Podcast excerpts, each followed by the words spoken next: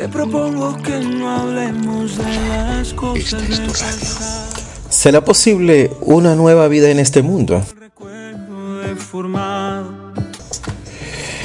En la revista The United States News and World Report, noticia de Estados Unidos e informe mundial el 27 de diciembre de 1957, Billy Graham dice en ese reporte, cuando acepté a Cristo hace 20 años en una cruzada muy parecida a esta que estamos dirigiendo, pasé al frente con otras 400 personas.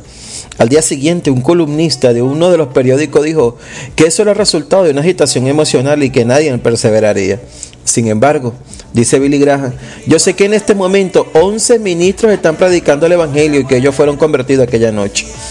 Ellos eran exactamente como yo era, un muchacho alocado, y ahora son predicadores. Billy Graham dice que en la ciudad de Nueva York ha encontrado muchos caballeros que ahora son directores de actividades religiosas de dicha ciudad, los cuales fueron convertidos hace 40 años mediante la predicación de Billy Sunday. Uno de los personajes más notables de ese acontecimiento es el doctor Henry Van Duce, quien es el presidente de la Unión Teológica Seminary.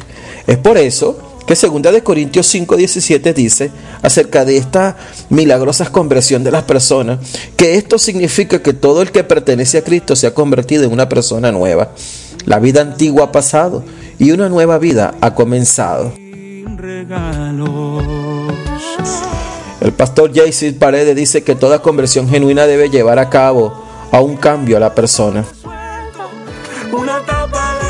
Y el evangelista británico Alan Randolph, pastor y autor de libros, decía que la conversión de un alma es el milagro de un momento, pero la fabricación de un santo es la tarea de toda una vida.